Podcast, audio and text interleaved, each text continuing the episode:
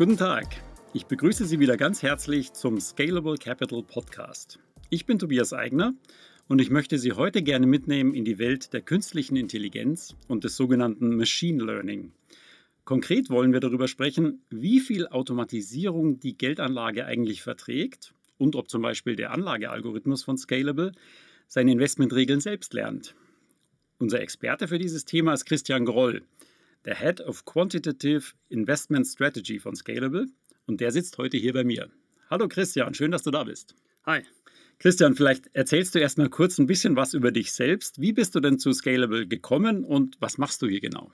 Ja, sehr gerne. Also studiert habe ich Wirtschaftsmathematik in München. Danach habe ich äh, in Statistik promoviert am Lehrstuhl von Professor Stefan Mitnick, der ja eben einer der Gründer von Scalable Capital ist.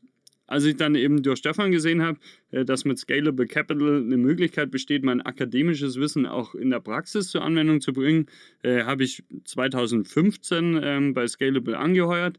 Ähm, mit Stefan waren wir ähm, hier schon immer sehr akademisch aufgestellt und Forschung und quantitative Modellierung sind hier im Prinzip ebenso Teil des Alltags wie damals an der Universität. Ähm, die Motivation und im Prinzip auch eben unsere Hauptaufgabe ist ähm, das Ziel, den Finanzmarkt möglichst gut zu verstehen und zu modellieren. Und äh, da sind wir, glaube ich, von der Motivation auch äh, nicht weit von der Uni weg. Äh, darüber hinaus sehe ich aber auch Teil unserer Aufgabe, möglichst transparent nach außen zu sein. Ähm, wir haben ja auch einen Quant-Blog, äh, wo wir nach und nach Komponenten des Algorithmus beschreiben und für die Modellierung relevante Finanzmarktthemen aufarbeiten. Steigen wir mal ins Thema ein. Wie würdest du denn das Anlagemodell von Scalable Capital beschreiben? Ja, ich würde sagen, die wichtigsten Säulen des Modells sind ähm, ein global und über mehrere Anlageklassen diversifiziertes Anlageuniversum mit geringen Produktkosten. Wir ähm, benutzen daher ETFs. Äh, ein automatisiertes und regelbasiertes und äh, dynamisches Risikomanagement. Eine individuelle Portfolioüberwachung und Anpassung und ähm, wichtig auch, ähm, ja, ich würde sagen, die feste Überzeugung, dass jegliche Anlageentscheidungen auf möglichst soliden empirischen Daten basieren sollten. Und wenn du jetzt sagst automatisiert, bedeutet das dann, dass der Computer die Entscheidungen wirklich selbst trifft? Kann man das so sagen? Ja, oh, da äh, muss ich, glaube ich, erstmal etwas weiter ausholen. Äh, Automatisierung ist ja nicht gleich Automatisierung da gibt es schon extreme Unterschiede, was sich hinter dem Begriff alles verbergen kann. Äh, in den Medien ist ja immer recht pauschal irgendwie gleich von künstlicher Intelligenz und maschinellem äh, Lernen die Rede, obwohl eigentlich niemals jemals äh, irgendwer sauber definiert, was man darunter zu verstehen hat. Insbesondere glaube ich eben, ist es sehr wichtig zu verstehen, wie hoch der Grad des menschlichen Einflusses bei einer automatisierten Allokationsentscheidung ist. Also ich versuche das mal anhand von einem Beispiel zu skizzieren, ähm, das ich neulich in einem didaktisch wirklich tollen Artikel von AQR, ähm, das ist ein US-Hedgefonds, ähm, gelesen habe. Und zwar ist da Idee, die Idee, also ähm, man will einen Algorithmus implementieren, der zu einem gegebenen Textinput, also eine Zeichenkette bestehend aus Buchstaben, Ziffern und Sonderzeichen, ähm, selbst entscheidet, ob es sich dabei um eine valide E-Mail-Adresse handelt oder nicht. So, die erste Variante ist, ich schaue einfach selber alle festgelegten Regeln für E-Mail-Adressen nach und übergebe sie dann schon fertig dem Computer.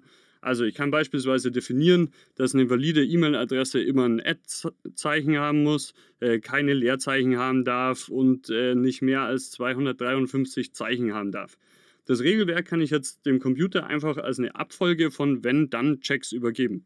Also im Prinzip testet er dann quasi jede von mir definierte Anforderung und schaut halt, ob sie erfüllt ist oder nicht. Und wenn auch nur eine Anforderung nicht erfüllt ist, würde dann die vorliegende Zeichenkette als nicht valide E-Mail-Adresse klassifiziert werden. Der Computer hat jetzt also keinerlei Entscheidungsfreiheit im Prinzip, also er exekutiert einfach nur stur die von mir vorgegebenen Regeln. Aber nichtsdestotrotz habe ich am Ende des Tages natürlich einen Algorithmus gebaut, der vollautomatisiert für mich arbeitet. Ja, zu gegebenen Inputs werden die von mir vorgegebenen Regeln angewandt äh, und der entsprechende Output produziert. So, und auf dem anderen äh, Ende des Spektrums gäbe es jetzt eine völlig andere Herangehensweise. Ja, und zwar ähm, gebe ich dem Computer keine Regeln mehr vor, sondern gebe ihm im Endeffekt einfach nur eine umfassende Sammlung an Input-Output-Kombinationen vor. Also in unserem Beispiel bedeutet das jetzt, ähm, ja, sagen wir mal, wir übergeben dem Computer 5 Millionen Input-Zeichenketten, für die wir jeweils schon klassifiziert haben, ob es eine valide E-Mail-Adresse ist oder nicht. So, basierend auf dem Beispieldatensatz sucht sich der Computer dann eben die Regeln selbst, mit denen er zukünftige E-Mail-Adressen klassifizieren wird. Ja? Also statt dem fachspezifischen Expertenwissen bzw. den Annahmen, die wir selbst in ein Regelwerk übersetzen müssen, brauchen wir jetzt als Voraussetzung im Prinzip einfach nur noch diese Sammlung an schon ausgewerteten Beispieldaten. Nur aber in Anführungszeichen, was nämlich überhaupt äh, keine Selbstverständlichkeit ist, dass derlei Daten schon verfügbar sind. Irgendwer muss ja die 5 Millionen Testzeichenketten schon klassifiziert haben, ob es jeweils eine ähm, valide E-Mail-Adresse ist oder nicht. So beide ähm, Varianten skizziert. Die spannende Frage ist jetzt natürlich, welche ist denn die bessere oder welche sollte man bevorzugen? Ja, bevor wir uns das überlegen, lass uns erstmal noch mal kurz über die potenziellen Schwachstellen ähm, der beiden Ansätze sprechen. Klar, in der traditionellen Herangehensweise sind wir natürlich hochgradig davon abhängig, ob die vom Experten vorgegebenen Regeln auch wirklich stimmen. Ja, das ist äh, natürlich relativ eindeutig. Beim zweiten Ansatz ähm, kann man ja in gewisser Weise von künstlicher Intelligenz sprechen. Und äh, die Probleme mit den gefundenen Regeln sind da schon immer so ein bisschen schwieriger aufzudecken. Äh, ich nenne mal vielleicht ein paar Beispiele, was da schiefgehen könnte. Ähm, erstens, ähm, ja, nehmen wir an, der Computer sieht sich auf einmal mit einem Input konfrontiert, der im bisherigen Beispieldatensatz noch nicht aufgetreten ist. Also in unserem Beispiel jetzt ähm, kommt auf einmal äh, das erste Mal eine Testadresse mit einem Leerzeichen daher. Wenn jetzt halt so ein derartiger Input bisher nicht in den Daten vorkam, muss der Computer also letztlich ohne irgendeinen Orientierungspunkt ähm, entscheiden, was hier die ähm, beste Regel ist. Ja? Er muss also extrapolieren und äh, eine Regel über die bestehende Menge an beobachteten Inputs hinaus anwenden. Zweitens, und das ist natürlich generell ein Problem der Statistik, bestehende Zusammenhänge können sich immer ändern. Ja. Historische Daten könnten eventuell nicht mehr aussagekräftig für die Gegenwart sein. Ja, ähm, früher zum Beispiel mussten E-Mail-Adressen ja immer auf Domains enden wie .com oder .de etc. Mittlerweile sind da die Restriktionen ja geringer. Also meine Arbeits-E-Mail endet beispielsweise auf adscalable.capital. Wenn es jetzt im Beispieldatensatz noch nicht äh, abgebildet war, dann arbeitet der Computer natürlich mit veralteten Regeln. Und ja, drittens, ähm, die vom Computer gefundenen Regeln sind für den Menschen eben oftmals extrem intransparent und schwer nachzuvollziehen.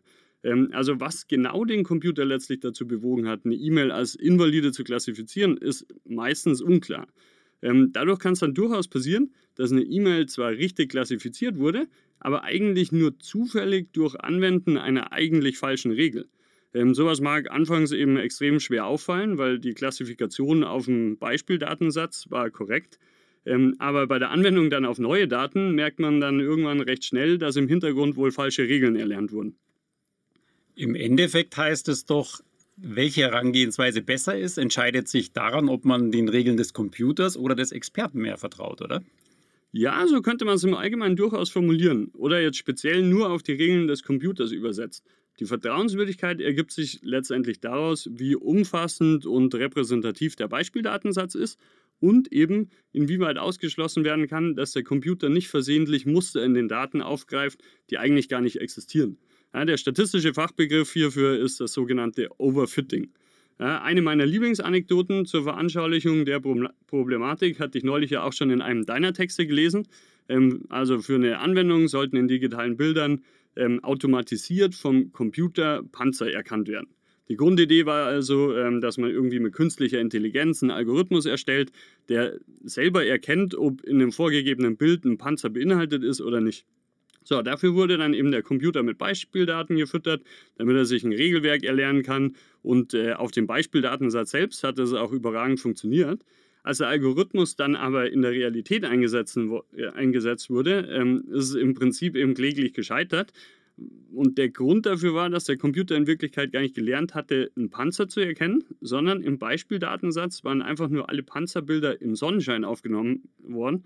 Äh, und was der Computer also eigentlich erkannt hatte, war einfach nur der Sonnenschein in den Bildern.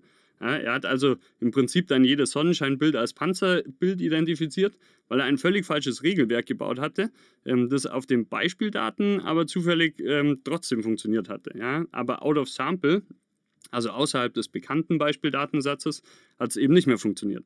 Und äh, die Vermeidung von Overfitting, also dieses Vermeiden von fälschlicherweise aufgegriffenen Mustern in den Daten, das ist sicherlich eine der größten Herausforderungen bei der Anwendung künstlicher Intelligenz.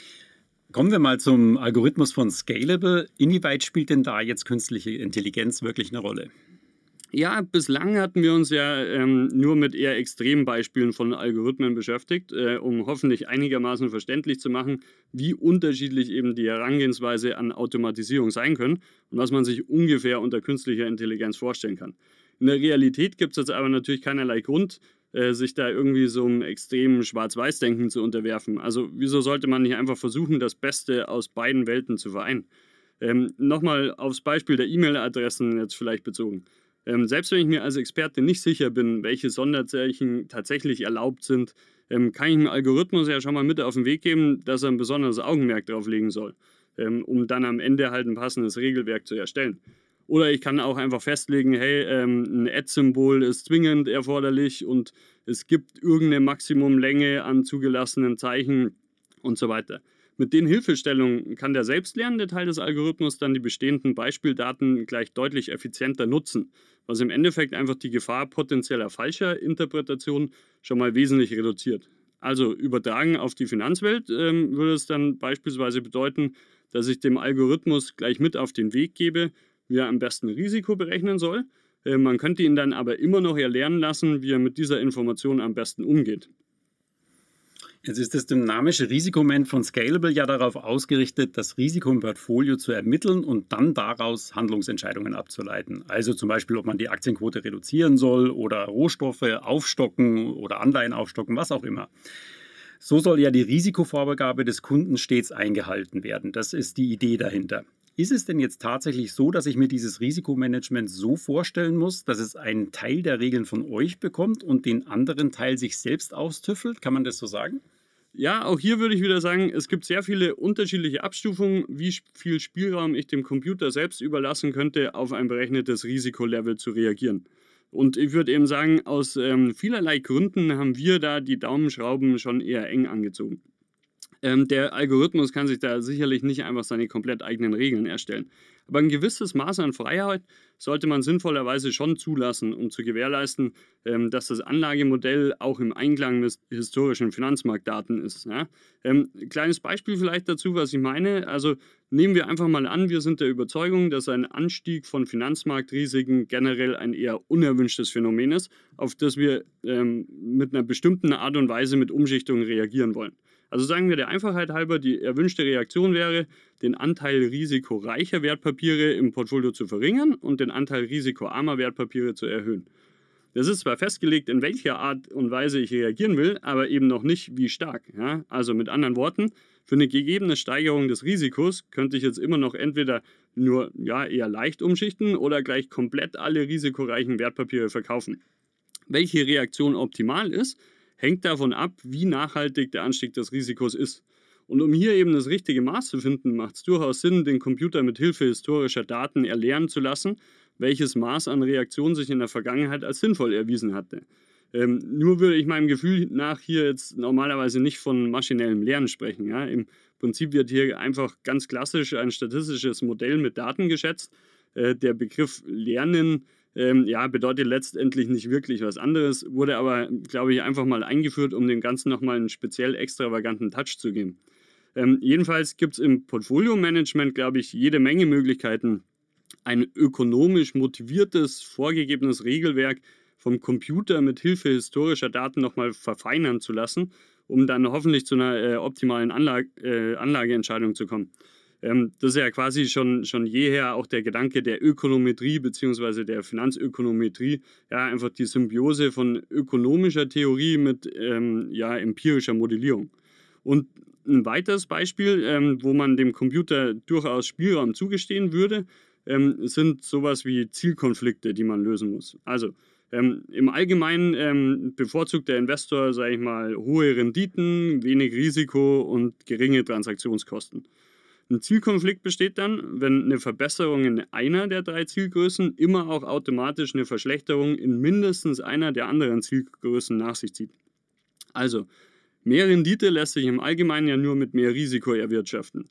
Beziehungsweise, äh, anders gesagt dann wieder, wenn ich jeden Tag ein bezüglich Rendite und Risiko optimal aufgestelltes Portfolio haben wollen würde, dann müsste ich fortlaufend Transaktionen ähm, äh, machen, äh, was wiederum im Prinzip dann die Kosten in die Höhe springen lässt. Also auch in solchen Fällen kann der Computer dann helfen, den sozusagen ja, Sweet Spot, also den optimalen Punkt im Zielkonflikt zu bestimmen. Ich denke aber insgesamt schon, dass man gerade in der Finanzwelt extrem vorsichtig sein sollte, wo man bzw. wie viel Spielraum man dem Computer überlässt, seine eigenen Regeln festzulegen. Du sagst gerade in der Finanzwelt. Was meinst du damit? Inwiefern unterscheidet sich denn die Finanzwelt von anderen Bereichen? Ich würde sagen, ähm, naja, das Signal-to-Noise-Ratio, also das Verhältnis von relevanten Mustern in den Daten zu einfachen, zufälligen und letztlich für die weitere Modellierung bedeutungslosen Mustern, ist extrem gering bei Finanzdaten.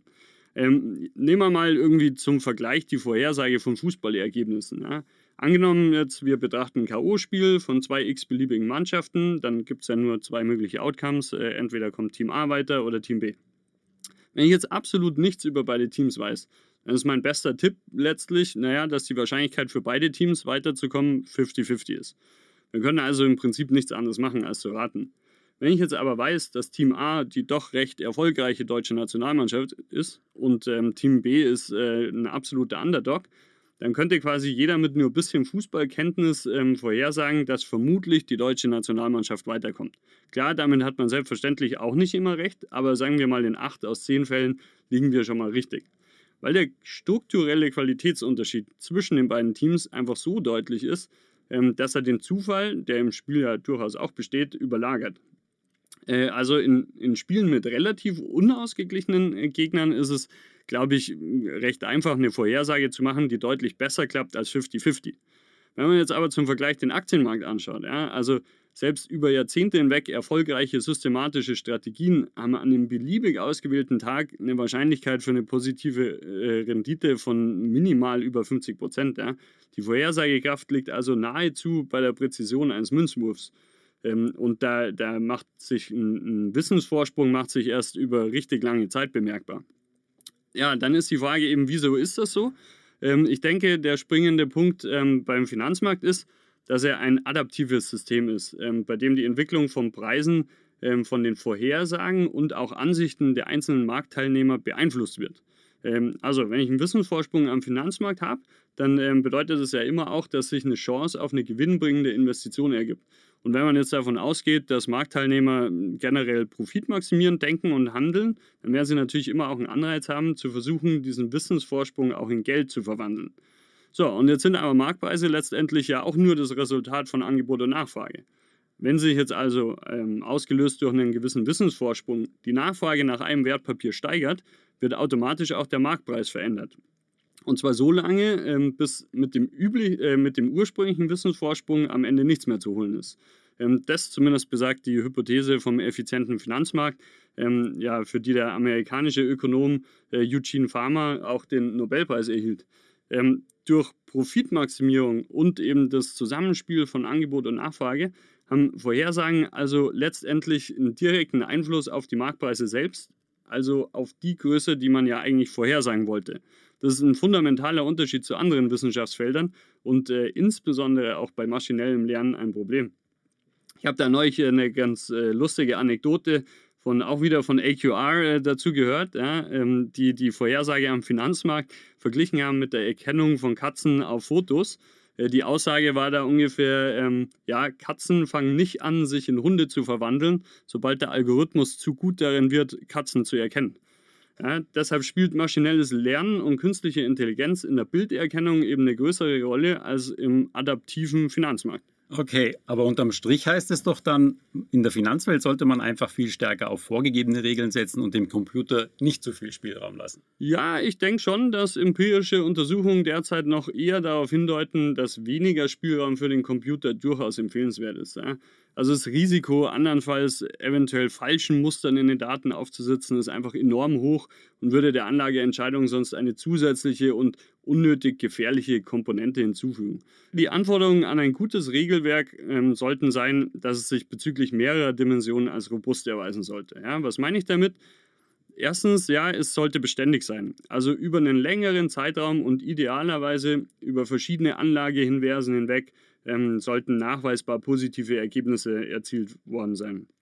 Es sollte robust sein, also ähm, wenn ich jetzt irgendwelche leichten Änderungen an den Parametern mache, dann sollte das Ganze sich stabil verhalten. Also wenn ich jetzt beispielsweise ähm, ja, das Modell zur Bestimmung von Risiken nur marginal verändere, sollten natürlich nicht fundamental unterschiedliche Anlageentscheidungen herauskommen.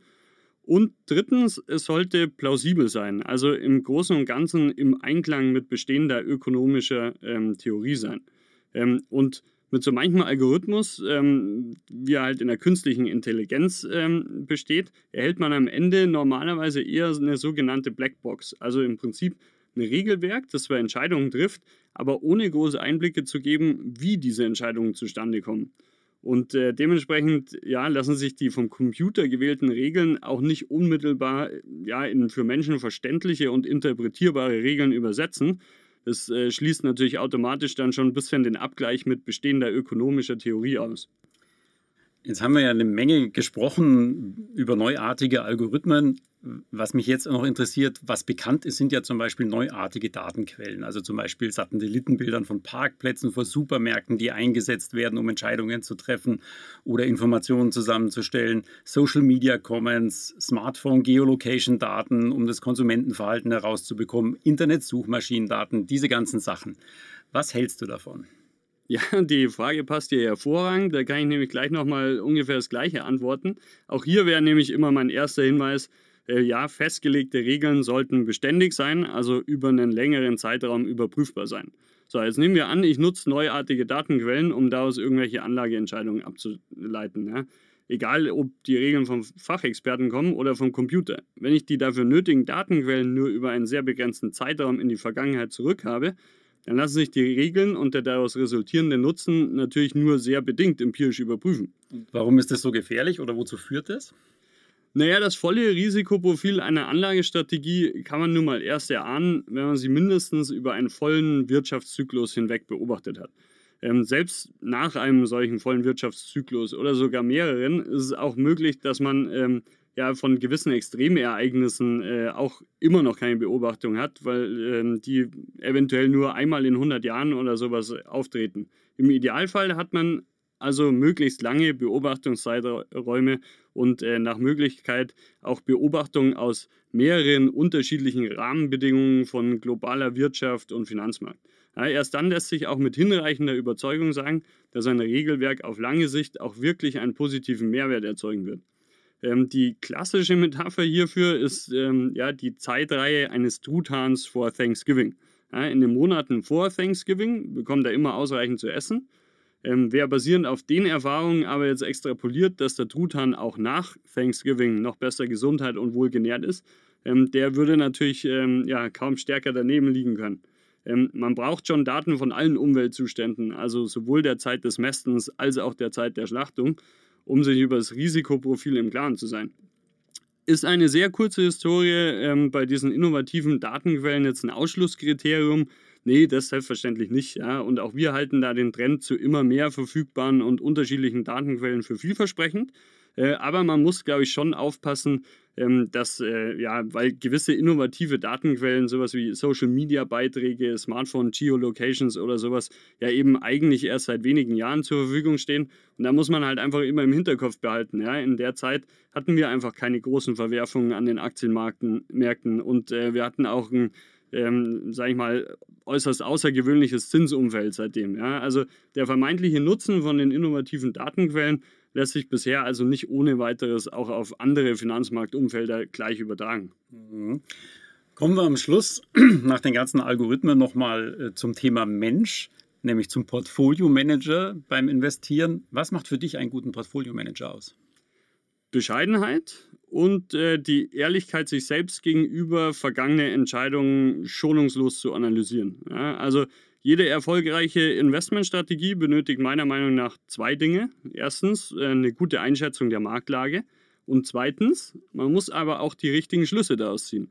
Ja, und ähm, Overconfidence, also zu Deutsch äh, Selbstüberschätzung, ist ein massives Risiko für den Anlageerfolg. Ja? Ähm, kleines Beispiel, äh, nehmen wir an, jemand kann einen Münzwurf mit 55% Wahrscheinlichkeit richtig prognostizieren. Ja? Das ist eine überragende Fähigkeit letztlich, äh, kann keine Mensch, keine Person der Welt. Ja? Wenn die Person jetzt aber denkt, er lege statt in 55% der Fälle in 100% der Fälle richtig, also wenn er sich quasi selbst überschätzen würde, ähm, dann wäre er halt geneigt dazu, dass er nahezu all sein Geld auf einen einzigen Münzwurf setzt. Ja, er denkt ja, dass er mit 100% Wahrscheinlichkeit ähm, das Richtige trifft.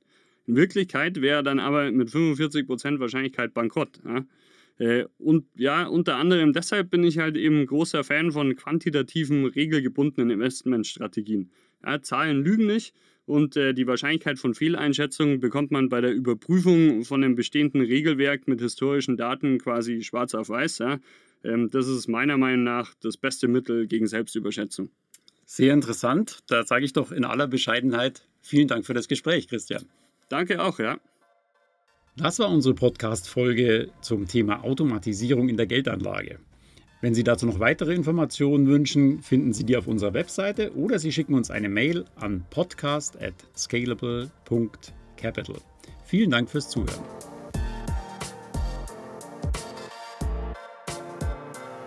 Scalable Capital Vermögensverwaltung GmbH erbringt keine Anlage-, Rechts- und/oder Steuerberatung.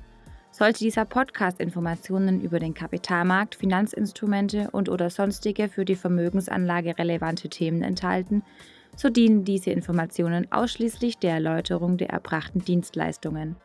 Die Kapitalanlage ist mit Risiken verbunden.